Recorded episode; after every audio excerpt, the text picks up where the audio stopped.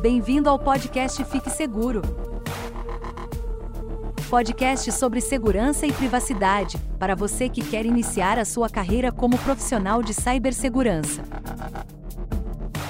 Apresentado por Fábio Sobieck, especialista certificado em segurança e privacidade.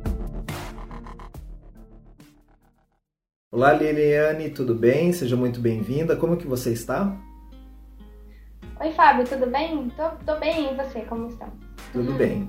Muito obrigado por ter aceitado o meu convite. Né? Hoje nós vamos falar um pouco sobre sua carreira, a sua experiência na área de segurança, né? E dessa forma a gente pode incentivar outras pessoas também a seguirem essa mesma carreira que você seguiu, certo? É, Liliane, eu costumo dizer aqui no nosso canal que a gente não precisa ser um hacker para trabalhar na área de segurança.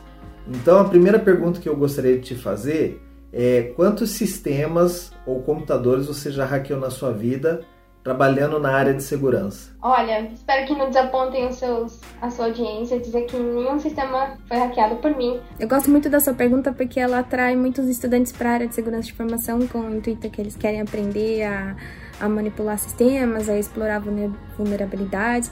E é importante esclarecer que existe profissionais da área de segurança que são pesquisadores, que é, trabalham nessa área, que não necessariamente precisam invadir um sistema. Mas é, a palavra hackear, eu gosto do, da palavra hackear porque hackear também faz parte do nosso dia a dia. Hoje em dia nós temos aí uma, muitos pesquisadores que estão hackeando o que está acontecendo com o vírus do, do, do Covid, dessa, dessa pandemia, e estão tentando descobrir uma forma de encontrar uma vacina eficaz, né? O que tá, já tem andamento. Mas isso é uma forma de hackear também. Você está tentando descobrir todas as as formas possíveis de analisar uma estrutura ou um sistema, isso se aplica à segurança da informação. Então, quando temos hackers, temos hackers do bem, temos pesquisadores na área de segurança da informação que se dedicam aí a descobrir vulnerabilidades em sistemas, potenciais vulnerabilidades, e corrigir essas falhas, trabalhar junto com os pesquisa com a equipe de segurança para corrigir essas falhas. Então não, é necessari não necessariamente você precisa invadir um sistema, você pode ser um aliado do sistema, encontrando a vulnerabilidade, corrigindo e, e participando do grupo de segurança de uma empresa. Com relação à certificação profissional, você tem alguma certificação profissional? Tenho sim, eu tenho investido nesse, pelo menos aí na minha carreira, tenho mais ou menos uns vamos dizer, um, quase 15 anos aí na área de segurança e informação, mais ou menos uns 20 na área de TI. É, eu tenho tido bastante interesse na área de certificação, eu sei que é, é, é uma, um pouco de dúvida aí nos, entre os profissionais de segurança de informação, alguns gostam de, ser, de certificar, outros acham que é, gostam da parte mais prática, mas necessariamente não existe um lado certo, né? Uma única opinião sobre o assunto. Eu gosto da certificação porque é uma forma de você aplicar e se orientar e se disciplinar para aprender uma disciplina. Em segurança da informação, é, ela avança tão rápido quanto avançam os sistemas, quanto a gente tem visto essa migração muito rápida né, para serviços de nuvem, para serviços terceirizados. E a segurança tem acompanhado, a, e a criminalidade, a cybercriminalidade também tem acompanhado é, a passos grandes aí a, a, evolução dos sistemas. Então, por isso, a certificação te ajuda a manter atualizado, te ajuda a estudar e ter a disciplina que é necessária para a área da segurança de informação. É muito importante entender que é, quando você põe a cabeça no travesseiro e vai dormir, no dia seguinte já tem alguma coisa nova, uma nova vulnerabilidade ainda não descoberta, é, tem algum malware que está assolando aí todas as redes pelo mundo. Então, assim, muito importante se manter atualizado. Eu acho que a certificação traz esse, esse, esse potencial aí para a gente poder estudar mais e participar mais da, da do que está acontecendo no mundo da cibersegurança. É, eu também gosto bastante de certificações, né? Muita gente fala que ah, a certificação não prova nada, né? mas a, a, o, que o, o, legal da certificação é ela ajuda também no processo seletivo, né? É, muitos headhunters já dão uma filtrada ali pelo pessoal que uhum. tem certificação, ou fica mais fácil, né, para ser encontrado. Então eu, eu, gosto da certificação também muito nesse ponto, né? O que, que fez você decidir, né, por trabalhar na área de segurança e, e antes da área de segurança, é, hoje você trabalha com auditoria, né, numa grande empresa de, de, na área de petróleo e gás. Mas ah, antes de você trabalhar na área de segurança, o que, que você fazia, né, em que área que você trabalhava e o que, que te fez decidir né, ir por essa área de segurança? É, eu acho legal sua pergunta porque ela traz um pouquinho da carreira e mostra para as pessoas interessadas a irem para a área de segurança que não existe uma única, uma única porta de entrada. Existe, você pode ser um profissional da área de TI, como você pode ser um profissional interessado de outras áreas aí também de exatas ou até outras áreas humanas que, que não, não exclui ninguém. A área de segurança e informação ela tem, é um guarda-chuva muito amplo que traz muita coisa. Tem a área de compliance, tem a área de auditoria, que é uma área que eu segui, tem a área mais técnica de análise de vulnerabilidades, pentesting, é, engenharia reversa para malware. No meu caso, eu fiquei interessada na área de segurança e informação logo no meu TCC, durante é, o meu curso de é, graduação. Eu fiz FATEC americana e eu lembro que eu quis fazer um TCC é, a respeito de firewalls, e na época não existia tanta literatura assim disponível como a gente tem hoje. É, claro que já existiam firewalls, eu não sou tão antiga assim que não existiam firewalls, mas não existia assim o conceito da cibersegurança como ele é aplicado hoje. É, eu lembro que no começo da faculdade eu tinha uns disquetes que, com, com algumas coleções de malwares, né? Que, que, até então a gente só conhecia como vírus, para aprender como eles funcionavam. Tinha o tal do ping-pong, tinha é, o Christmas, outros tipos de código malicioso, que não era tão malicioso assim, alguns é, faziam uma brincadeirinha na tela, outros é, apagavam dados do seu computador, mas o intuito era aprender sobre a segurança de informação e eu lembro que eu tive também dificuldade para encontrar um orientador, um professor da área, porque até então não fazia parte do currículo da universidade falar sobre cibersegurança se falava assim muito sobre o desenvolvimento da uh, o rápido desenvolvimento da evolução da internet e como havia oportunidade para o curso ali para desenvolvedores que estavam se formando para se capacitarem para participarem dessa onda que viria logo na sequência do e-commerce. Chegou, é, criou um ambiente fantástico aí de oportunidades para venda online, para tudo isso, mas também trouxe o espaço para cibersegurança. Foi aí que a gente começou a ouvir mais sobre, sobre o assunto. Então, assim, na faculdade eu me interessei, mas eu saí sem ter uma base muito específica, foi só um trabalho de conclusão. Depois eu busquei um pouco da área acadêmica para ver o que, que, tinha ao redor, assim. Acabei frequentando um curso de especialização, que quando eu tive a oportunidade de conhecer, que a gente tinha bastante professor capacitado ali da Politécnica da USP, pessoas que estavam ali na área de pesquisa, que era mais ou menos assim o centro ali de, de análise e pesquisa do país em relação à cibersegurança. Então, esse contato foi muito importante, despertou ainda mais interesse para a área de segurança e informação. Logo na sequência, eu, eu acabei é, participando desse processo de seletivo para uma multinacional e vim morar aqui no Paraná e na empresa também voltei meu interesse para a área de segurança da informação, passando por vários campos aí. Trabalhei na área de controle de acesso, depois eu fui para infraestrutura, operações de redes, depois passei como analista de risco para sistemas. Cuidei bastante da parte de segurança física, que é uma área super interessante. Não se fala tanto sobre isso, mas é muito importante manter a segurança física. E, e depois eu fui para auditoria, e na auditoria eu acabei encontrando um espaço gigantesco que está se desenvolvendo assim muito rápido, que é entender quais são os riscos que um sistema pode é, oferecer para uma empresa e como controlá-los, né? E, e, riscos a gente fala também de cibersegurança. Por isso, assim, acho que a evolução da minha carreira foi meio que tomando rumo para a cibersegurança. Não necessariamente eu me formei, eu me formei em processamento de dados, que era uma área de desenvolvimento, mas acabei me voltando para cibersegurança por esforço, por estudar, por gostar, por insistir, por pedir muito, porque nem sempre tem oportunidade, nem todas as empresas já têm um programa de cibersegurança. Então não desanime se vocês não tiverem uma, um, um programa muito é, sólido na empresa de vocês. É, toda empresa deveria ter um programa de cibersegurança. Assim não tem, para mim existe uma oportunidade de criar. Se você não tem essa oportunidade de criar, busque outras oportunidades se você está realmente interessado, porque é uma área em muita expansão, assim, e, e tem uma busca muito grande aí para profissionais da área de, de cibersegurança de diversos campos de estudo diferentes, como eu falei antes, pentesting, compliance, auditoria, é, muita gente trabalhando com governança, políticas, análise de vulnerabilidade, monitoramento, redes e por aí vai. Que interessante, né? Você comentou que a gente fez a pós-graduação juntos, né? Foi em Sorocaba, no Senac. E, e eu também, na, na, minha graduação, eu também gostaria já de trabalhar com alguma coisa de segurança. E, e em 2004, quando eu fiz a minha graduação, não tinha é, cursos especializados na área de segurança da informação. Então, eu me lembro que no meu trabalho de iniciação científica, eu fiz um, um, um projeto que era uma análise de é, ambiente ADSL. Estava começando a fase de implementação dos ADSLs é, na cidade de Londrina, de onde eu sou, né, natural. E, e eu, eu, descobri que tinha algumas vulnerabilidades. As pessoas deixavam os computadores abertos, compartilhamento aberto, e através da rede ADSL, né, que antes era usa, usava modem, era muito lento, mas com a ADSL era mais rápido.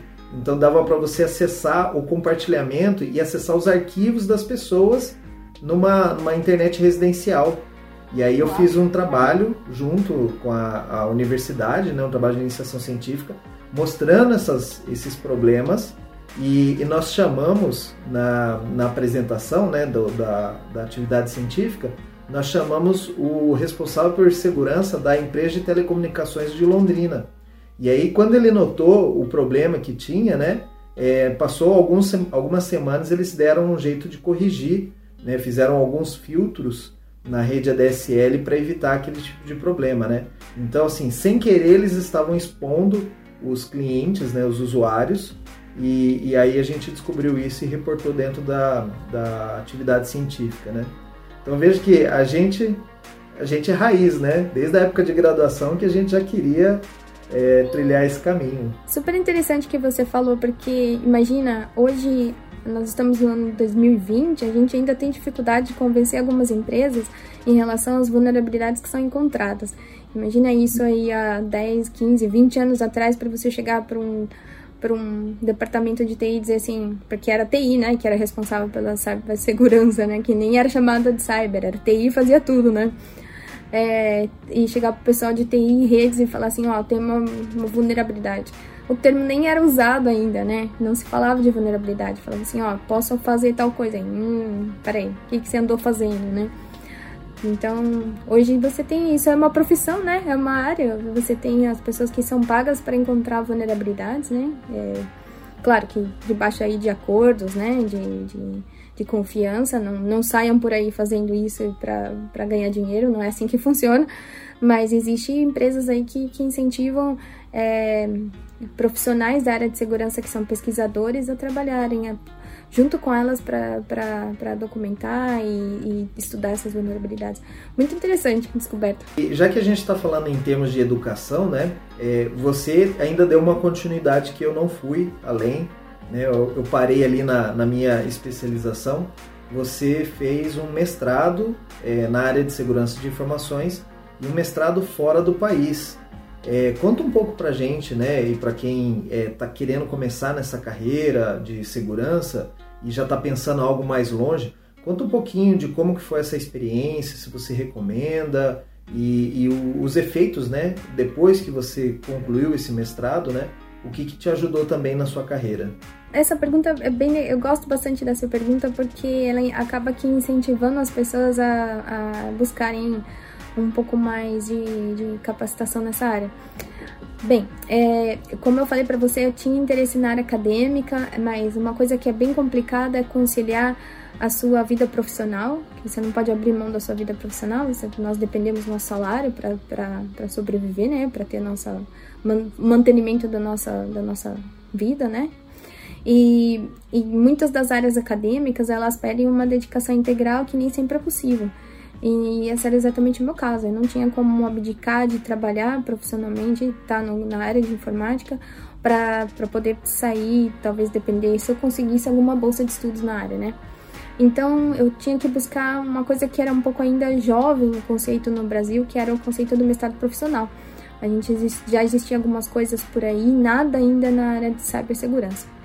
Então saí buscando, fiz uma busca no Google mesmo, tentando procurar por universidades que eram credenciadas, que tinham um programa sólido de, de, de segurança e encontrei a Universidade de Boston. O conceito deles era, era uma, um mestrado com base em ciências da computação, ou seja, entendendo que o profissional de segurança da informação, ele não só sabe de segurança, ele tem que entender a base da computação, ele tem que entender como que funciona uma pelo menos o básico de uma rede de, de, uma, de rede de computadores, tem que entender o básico de banco de dados, tem que entender programação, porque quando você é um profissional da área de segurança, não necessariamente você vai somente trabalhar com monitoramento de redes. Ou, algum momento você pode estar numa, numa posição gerencial que vai exigir que você tenha esse conhecimento, que você saiba é, conversar com, com o nível gerencial sobre um possível incidente relacionado ao banco de dados. Você tem que ter essa base sólida e a Universidade de Boston ela tem um enfoque muito aí da, na base sólida para ciência da computação. Então são mais ou menos aí quatro, é, são seis disciplinas voltadas à base da, da ciência de computação, volta até para um pouco de cálculo, tem um pouquinho de cálculo aí misturado, e quatro disciplinas que são totalmente focadas na área de segurança. As outras seis disciplinas que eu falei que são básicas, elas sempre têm um foco em segurança, porque hoje não é impossível você falar de banco de dados sem falar em segurança, falar de redes sem falar em segurança, falar de Python, falar de Java, de linguagem, qualquer outra linguagem de programação sem falar sobre código seguro, né? Então, é, já tem uma base aí nas próprias é, disciplinas básicas, já se falava sobre cibersegurança e tem as quatro dedicadas que eu escolhi na época fazer bastante com foco em forense que é uma área que eu tenho muito interesse, que eu sou muito apaixonada.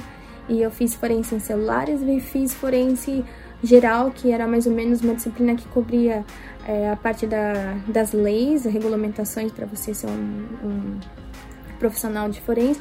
E também te trazia todo, toda a parte de montar um relatório forense, de qual é o processo de você ter uma cadeia de custódia, para que sirva para você apresentar para um juiz durante um processo.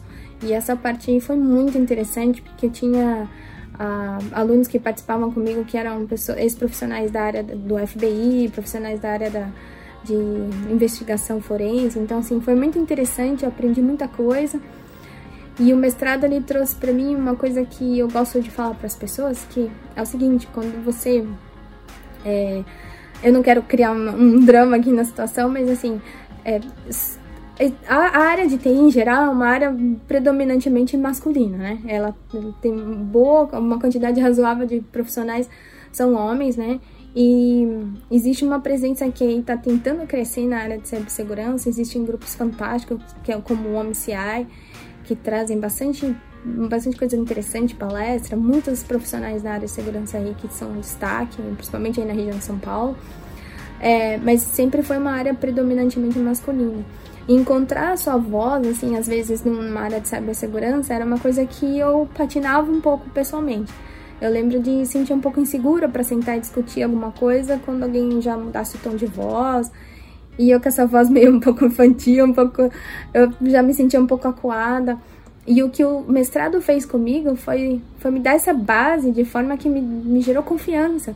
Hoje eu sento e posso discutir com gerentes de, de posições altas sobre um problema que eu realmente acredito que seja na área de cibersegurança, porque eu tenho a base, eu entendi o que aconteceu, eu estudei, eu analisei, eu sei o, qual é o risco, fiz uma análise de risco, e depois de ter, criar essa estrutura, eu sou capaz de sentar e me sentir confiante para discutir. Então, eu acho importante também discutir que, para quem às vezes você tem que discutir cibersegurança, você tem que muitas vezes vender é, essa ideia, nem sempre é aceita, nem todas as empresas querem gastar dinheiro com isso, nem, nem todas acham que isso é necessário. É, então você tem que vender de, de uma forma que você consiga mostrar que o risco existe e que sem aquele controle que você está tentando explicar, aquele controle que você está sugerindo, pode acontecer uma coisa, um incidente que vai gerar ainda mais ônus para a empresa, um dano na reputação. Então, assim, o mestrado foi importantíssimo, foi uma virada na minha, na minha carreira, porque fez com que eu ganhasse confiança e é um dos motivos de eu estar aqui falando com você hoje. Até convites para entrevista, né, por causa do mestrado. Então, assim, é, não que todo mundo precise fazer um mestrado para poder um dia estar aqui conversando com o Fábio sobre cibersegurança, estudando e participando aí. Claro que com certeza vai ser um profissional aí de, de, de renome, de destaque. Mas o mestrado, no meu caso, em particular, ele me ajudou bastante nessa área. Me criou uma, uma, uma, solidificou um desejo que eu já tinha, uma área que eu já vinha estudando bastante, mas de repente com o mestrado meio que deu um stamp ali, carimbou e falou assim: você é uma profissional de segurança, acredita e, e, e seja firme nas palavras que você fala, porque você consegue fazer uma análise de risco de uma forma adequada. É, Liliane, eu ouvindo te, você falar, realmente é, eu conheço esse sentimento, né? Eu acho que um monte de gente já tem isso, né? A pessoa costuma dizer que é a síndrome do impostor. E, e eu falei nisso num, num uhum. vídeo que eu falei sobre certificação para nuvem, porque era uma área que eu não tinha assim tanto conhecimento, mas eu precisava discutir no meu trabalho e aí depois eu fui lá, fiz a certificação e eu fiquei um pouco mais confiante naquilo que eu estava falando, né? Que realmente eu estudei para certificação, passei numa prova de certificação, então assim, é, alguém verificou que eu conheço sobre esse assunto, né? Então eu entendo bem esse sentimento e, e realmente eu acho que uma graduação, uma pós-graduação e até mesmo um mestrado, né? Ele realmente dá esse embasamento para nós e também para quem está nos ouvindo, né? é, para quem a, o interlocutor, como você explicou, né? Ou às vezes você tem que explicar para uma pessoa da área de negócios que a empresa está em risco por causa de alguma coisa que ela fez. Então, assim, quando você dá aquela carteirada, né? Olha, então, estou aqui, eu, eu sou mestre na área de segurança, de informações, tudo. A pessoa já vem assim com um pouco mais de respeito, né? Fala, não, peraí, vamos ouvir o que, que ela tem para falar. Então, realmente, é, dá uma boa eu, eu entendo perfeitamente o sentimento. É, Lili, você trabalha na área de auditoria, né? E muita gente que está nos assistindo ou nos ouvindo não sabe o que, que faz auditoria. Dá para resumir que uma auditora é a polícia da área de segurança? olha, é interessante essa ideia, mas é, olha só, Muita gente tem uma imagem um pouco até distorcida da editoria, que pensa, nossa, lá vem a auditora, eles vêm, eles, eles vêm com um único objetivo, que é, é encontrar problema. Assim, não é exatamente essa ideia, né? A auditoria, ela, ela tem evoluído muito com, com a área de segurança, tem acompanhado a área de segurança, e é importante falar, assim, que quem, quem, quem adquire a tecnologia, quem desenha os controles, são as próprias linhas de negócio. O que a editoria faz é vir olhar o que você entendeu como a sua análise de risco e te dar uma consultoria, uma opinião ou até uma recomendação, se, se necessário, sobre como você analisou o risco. É, como que isso funciona? Imagina que você tem você quer migrar para a nuvem. A nuvem ela tem é, diversos benefícios, escalabilidade, custos, é, flexibilidade. É, você não precisa mais ter os seus servidores, manter seus servidores on-premises, né, na, no, dentro do seu próprio escritório e alguns gastos adicionais com segurança física. Então, assim, a nuvem tem diversos benefícios mas também conforme você faz a sua implementação para nuvem, você também é, traz um ambiente diferenciado que precisa também ser analisado em relação aos riscos. E você conhece muito sobre é, gerenciamento de identidade, é uma das, das principais áreas que, de segurança para nuvem. Você tem que entender quem tem acesso à sua informação na nuvem. Outra coisa importante em relação à nuvem é entender que a, não é simplesmente você jogar os seus dados e, e esperar que o servidor de o provedor de serviço faça tudo para você. Um conceito muito importante nuvem é entender que o serviço é a responsabilidade é compartilhada, né? Então, eles cuidam de uma parte e você também cuida de outra parte, né? Independente de quanto você pague em serviços, você ainda tem responsabilidade em relação aos seus dados. Entender. E eu, eu gosto muito do, do, do framework do NIST que fala sobre identificar o que, que você quer proteger, depois você vai desenhar os seus controles, depois você vai fazer o seu sistema de prevenção, é, detecção, depois você vai pensar em como você vai fazer a, a recuperação caso você passe por incidente. E a auditoria ela volta para essa análise e tenta entender o qual, o qual é o sistema que você está usando. Você está num sistema que é totalmente interno, você foi você migrou para a nuvem, é, migrando para nuvem você está cuidando da, do gerenciamento de identidade, você está cuidando do, do, código seguro, você tem APIs seguras que você escreve, é, você cuida de, de, quem tem acesso privilegiado para alterar o seu, a configuração da sua nuvem, você, como que você fez esse relacionamento com os provedores de serviço, né? É, eles cuidam da infraestrutura, você que cuida da parte de segurança, você que tem que fazer a configuração de firewall, você deixou o serviço para eles, você olhou se o serviço tá do jeito que você esperava que tivesse. Então, esses controles é o que a auditoria vem te ajuda a ter esse olhar mais afiado sobre como você identificou. Muitas vezes é, a identificação é, é, é, feita de uma maneira bem, bem, bem justa, bem correta. A auditoria vem e observa os controles e fala: olha, bom trabalho, eu entendo que o seu sistema está organizado, você tem um bom controle em relação ao gerenciamento de identidade, você cuida das suas APIs, você tem análise de código para saber se o código está bem escrito, se você não tem funções que possam ser é, exploradas aí, a segurança. Outras vezes a auditoria vem e fala assim, ó, existem áreas para você melhorar aí. Você pode trabalhar um pouco mais sobre o gerenciamento de identidade, você pode cuidar para que funcionários que já não estejam mais com a empresa já tenham um acesso retirado, você pode fazer uma sincronização do, com, com o Active Directory da, do, sei lá, do Azure, da AWS, qualquer nome que você utilize, com o seu próprio sistema, para que uma vez que a pessoa já não esteja mais na sua rede interna, já não tenha mais acesso à nuvem. Então, assim, são coisas que durante um projeto, uma implementação, algumas vezes podem passar despercebidos e a auditoria vem para examinar isso aí. Eu, eu gosto de pensar na auditoria como um parceiro da linha de negócio, porque é, é uma, é uma forma de você mostrar o seu sistema e você ter auditores capacitados que possam olhar e falar assim, olha, o seu sistema tá ok, pode seguir assim, mas mantenha o olho nessa área, ou o seu sistema precisa de ajustes para que você não passe por um incidente. Então, assim, auditoria é muito interessante, tá? tá é difícil eu falar porque eu gosto bastante da área, mas é, eu acho que tem um, ela está muito alinhada com o crescimento de segurança. Ela está alinhada com inteligência artificial, com, com analytics, que é a exploração pegar dados e começar a transformar em informação que é importante, trabalhar com machine learning.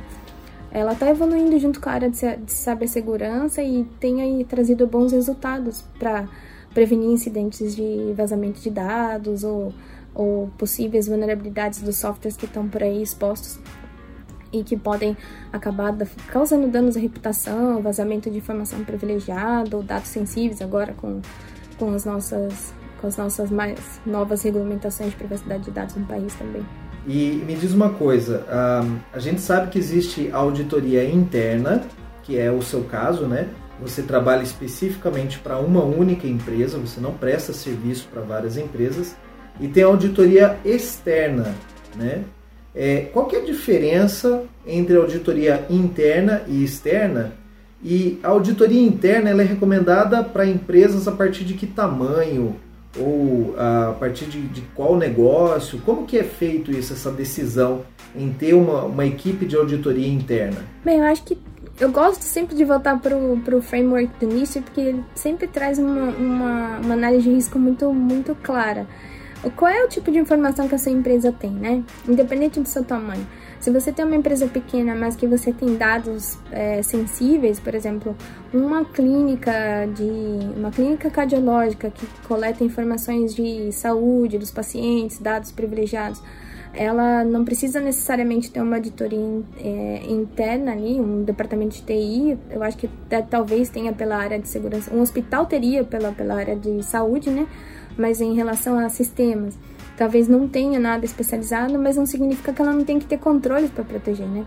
Então, assim, pensando na área de auditoria, a auditoria interna ela funciona como um, uma análise da, da própria empresa. Então, se cria um time é, que não esteja vinculado diretamente com, com o departamento que vai auditar. Por exemplo, eu sou da área de TI, eu fui contratada pela empresa que eu trabalho aí há quase 15 anos como profissional de TI, mas agora eu respondo para um departamento diferente, que é o de controladoria, para que eu seja independente nas auditorias de TI.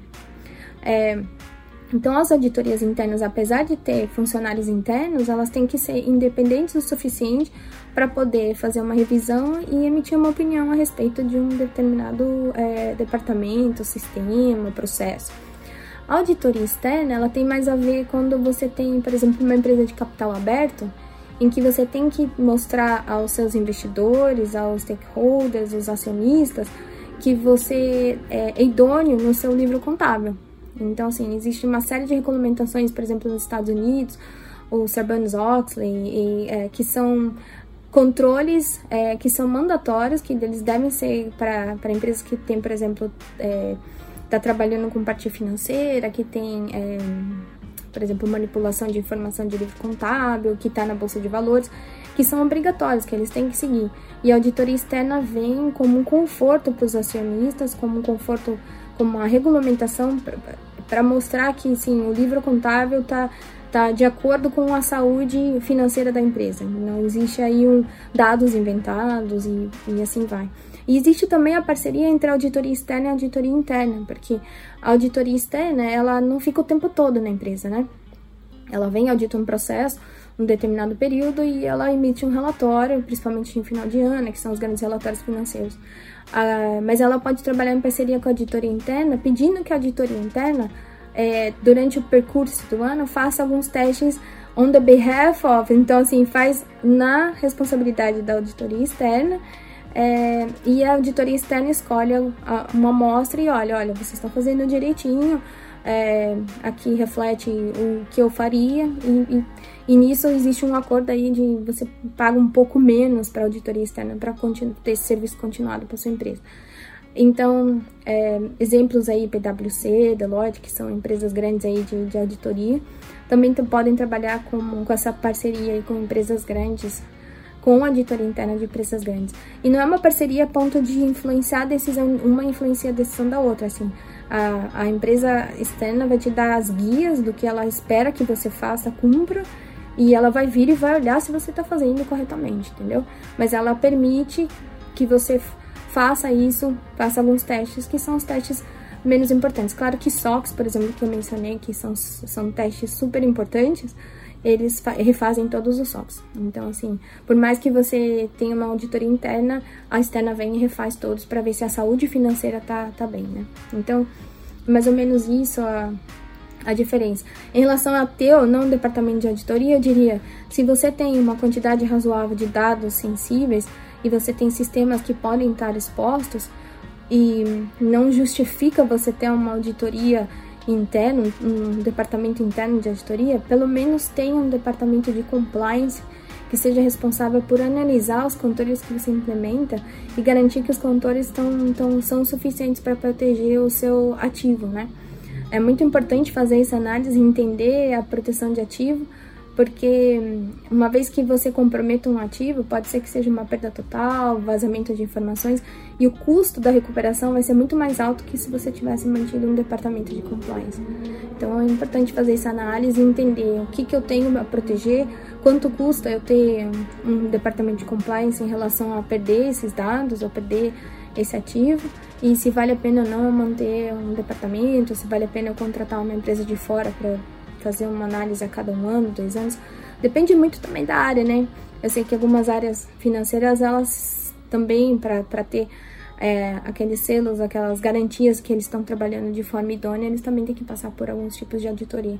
Depende muito da área, mas basicamente é a explicação assim, para iniciante é, existe a interna, existe a externa. A externa tem mais a ver com empresas de capital aberto, aí, que precisam mostrar que o livro contábil, a saúde financeira da empresa está de acordo. Bom, Liliane, muito obrigado então por essas respostas. É, eu vejo que você fala com muita paixão, né, com relação à auditoria, que é uma área que você gosta bastante. E, e assim, a minha próxima pergunta é com relação a quem quer começar nessa área ou quem quer chegar a essa área de auditoria mesmo para quem não trabalha na área de segurança, é, qual que é o caminho que a pessoa deve seguir? Ela deve primeiro se especializar em segurança e depois é, partir para auditoria? Já dá para ir para auditoria direto? O que, que a pessoa tem que estudar? Qual que é a, o, o skill que as pessoas devem desenvolver para quem quer chegar nessa área né, né de trabalhar com auditoria? É, qual que são os passos aí para quem quer entrar nessa área. Interessante que a auditoria ela, ela pode variar um pouquinho de acordo com a empresa. É, no meu caso, ele, geralmente existe, eles exigem pelo menos um pouquinho de experiência e conhecimento da linha de negócio, então tem que ter uns três a, a, a talvez três anos aí pelo menos de experiência com a empresa para ter um conhecimento é, mais pelo menos inicial, sobre os controles é, que são mais importantes, as políticas e os controles que são mais importantes para a empresa. Eu diria para quem tem interesse já está trabalhando na área de TI, não necessariamente na área de segurança, seria ter é, entender os controles, as políticas de, de segurança da empresa e, e ver se está interessado no assunto, porque olha só, auditoria ela é uma área muito interessante, ela, ela meio que é um curso intensivo quando você faz auditoria de sistemas, por exemplo, você tem a oportunidade de passar pelas diversas linhas operacionais de negócio de uma empresa. Numa empresa, por exemplo, no ramo de, de energia, que é, que é a área que eu tô, você passa pela desde a exploração até a da pesquisa para exploração, para produção, para venda, para parte, parte depois passa para marketing, pode pular para RH, pode para área de impostos, pode para área de é, controladoria e você faz auditoria dessas diversas áreas distintas e você tem que aprender muito rápido. Um projeto de auditoria dura aí um mês, três semanas. Tudo que você pode aprender sobre aquela organização e já está habilitado para testar os sistemas daquela organização com base no que eles te falam sobre é, o que eles fazem. Por exemplo, se você está trabalhando com uma planta de combustível, com uma planta de lubrificantes, você tem que entender a linha de produção, eles vão te apresentar a linha de produção, vão falar para você sobre aqueles produtos que eles fazem, para quando você for olhar o sistema, você entender para que, que serve a determinada habilidade do sistema em relação à planta de combustíveis. Então, é, essa também é uma área que eu gosto muito, que é a auditoria de controles industriais, que eu tenho me especializado também, que é uma área fascinante, é uma área que a cibersegurança tem dado muita atenção que é a área que está aí para setor de energia, para setor de é, água, abastecimento, plantas nucleares e tudo isso é, exige um, um, processo muito, muito crítico de, que pode envolver até falhas, podem até envolver vidas humanas, né? A falha de, um, de uma de uma planta nuclear pode acarretar um problema gigantesco, a falha numa, numa uma usina de energia elétrica também pode causar problema gigantesco. Então, isso aí tudo é controlado por sistemas. Esses sistemas não necessariamente são sistemas comuns que a gente vê em TI, são sistemas diferenciados. Entender sistemas também é uma parte fascinante. Então, depende do que você quer, que área que você gosta, tem interesse para auditoria. Se você quer ir para a área de sistemas, entenda que a sua empresa tem sistemas que não são só os sistemas, por exemplo, nuvem, também pode ter um sistema legado aí de 20 anos que faz uh, todo o gerenciamento da parte contábil.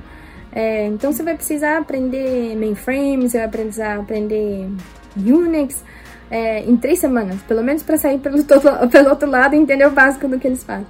Uh, no na próximo projeto de editoria, virou um mês, você está em outro projeto, você já está na nuvem, você já está verificando código de APIs, então, assim, é um projeto muito intenso de aprendizado, mas também muito gratificante, porque você meio que parece que é um curso intenso que de repente você começa a ter uma visão bem grande da empresa. Você começa a entender por que, que eles fazem tal coisa de tal maneira, como que a linha de. Qual é o, a missão da empresa, o que, que eles estão fazendo da linha de negócio, como você pode agregar valor. A auditoria às vezes vem, olha um processo e fala mas por que você está fazendo desse jeito? Se eu fizer de tal jeito, assim, economiza tempo? Nossa, eu estou fazendo isso há 20 anos, não parei para pensar. Ou não percebi, existe essa tecnologia, eu posso migrar. Então, assim, tem muita área interessante aí. É, a auditoria, eu diria assim, primeiro verifica se você gosta de ler bastante, porque você vai ler bastante, com certeza, vai ler muitos manuais, muitos procedimentos. Tem, tem cliente que chega só com uma pilha de papel, hum, tá aqui o que você pediu. Você fica lá duas semanas lendo papel e de repente você acho que entendi o que eles estão falando, volta, faz mais perguntas. É, tem muita coisa que é eletrônica, tem muita coisa que é código, então assim, para quem está começando, é, precisa gostar de ler, precisa gostar de interagir com as pessoas. É, boa parte da, da, do trabalho de uma editora é é, ter uma, uma postura muito profissional de relacionamento com as pessoas, no horário, no momento de entrevista, de, de respeitar, entender que operações não vai parar simplesmente porque você está auditando, você tem que respeitar que operações precisa continuar, é, então respeitar o conhecimento das pessoas, também é, ser capaz de entender o processo e, e algumas vezes recomendar algumas melhorias para um sistema que pode não estar tá funcionando de uma maneira totalmente apropriada em termos de segurança. Então, para começar a carreira, conhecimento, entender, gostar da, dos controles da empresa, políticas, normas, é muito necessário você estar alinhado com a missão da empresa, com objetivos da, da, da área de negócio, para depois você sentir um pouquinho sobre controles, que controles eu implementaria aqui, é, eu voltaria para o NIST, aprenderia tudo que eu pudesse sobre é, o framework de cibersegurança, identificação, é, de prevenção, detecção, monitoramento e restauração de sistemas, isso é muito importante. Se interessar sobre planos de continuidade de negócio, é, recuperação de, de desastre, nuvem é uma área muito interessante, que está saindo muita coisa legal. Também iria para um pouquinho para Analytics, que está muito. Às vezes a auditoria recebe uma enxurrada de informação, tem que saber um pouquinho de colocar essa informação de uma forma rápida e que você possa analisar mais dados de uma forma mais é, eficiente. Você vai receber uma malha de dados, vezes você precisa simplesmente encontrar se a, do jeito que tá, a informação está sendo processada é uma forma correta. Então você precisa aprender um pouquinho sobre Analytics, é básico, né? Power BI, colocar informações de uma forma fácil de ser vista. É, e também se manter atualizado, porque como eu falei para você, a gente vai dormir, acorda, já tem um sistema novo, já, já já tem um novo controle, já tem uma falha nova, uma vulnerabilidade, um malware, um ransomware, alguma coisa está acontecendo no mundo da cibersegurança, você tem que estar tá alinhado, porque para poder recomendar um, um, controle, você tem que saber o que você está falando. Então, estudar bastante. Nossa, então é, tem que conhecer praticamente todas as áreas, né? Um pouquinho de cada uma delas mas assim conhecendo no geral todas as áreas né? Isso, na verdade você você pode chegar verde numa área e aprender mas você tem que aprender a escutar também e ler e, e, e aprender rápido porque muitas vezes eles vão falar muita informação nem tudo é necessário você pode passar por por exemplo se você está trabalhando com uma, uma empresa contábil eles vão falar detalhar todo o sistema contábil para você não necessariamente você vai auditar contábil mas no final do dia você tem que entender por que, que o sistema deles interage com a parte contábil. Daí você vai entender que é porque eles fazem transferência de dados para o banco. Eles têm que saber a transferência é segura, vai encriptado, os dados saem encriptados da, da, da empresa e chegam até o banco encriptados. Então, assim, esse tipo de informação só aprende conversando com eles. Mas não vem rápido assim. Você vai conversar com pessoas que não são da área de TI, que vão explicar para você toda a parte contábil, você vai escutar. E depois você vai falar, e o sistema? Como funciona? Daí ele fala, ah, eu vou chamar tal pessoa aqui que sabe mais. Daí chama a pessoa e ela te mostra o sistema, daí você começa a entender um pouco melhor. Mas você tem que ter essa base, tem que entender por que, que aquela informação é transmitida para o banco. Se você não entender por que, que é, pagamentos, roda uma folha de pagamento e precisa mandar para o banco uma autorização de, de, de liberação do dinheiro para as contas dos funcionários, é, então, sem falar com a linha de negócio entender como isso funciona, você só vai ver criptografia, você não vai saber do processo. Lili, é, muito obrigado por mais uma vez ter aceito esse convite. Eu aprendi bastante com a área de auditoria, coisas que mesmo com a minha experiência aí com 15 anos, eu não, não sabia que funcionava dessa maneira, né? Então acho que foi um bate-papo bem produtivo aqui e eu acredito também que quem está ouvindo aí ou nos assistindo ah, pelo, pelas mídias sociais também aprendeu bastante, tá? É, muito obrigado mesmo. É, ficamos por aqui e para vocês que nos acompanham sempre aí, é, fica meu recado de novo: fique seguro. Você ouviu o podcast Fique Seguro, apresentado por Fábio Sobieck. Acesse www.sobiec.net/cine e cadastre-se como membro. Você receberá semanalmente dicas e detalhamento de requisitos de vagas de segurança da informação, entre outras informações.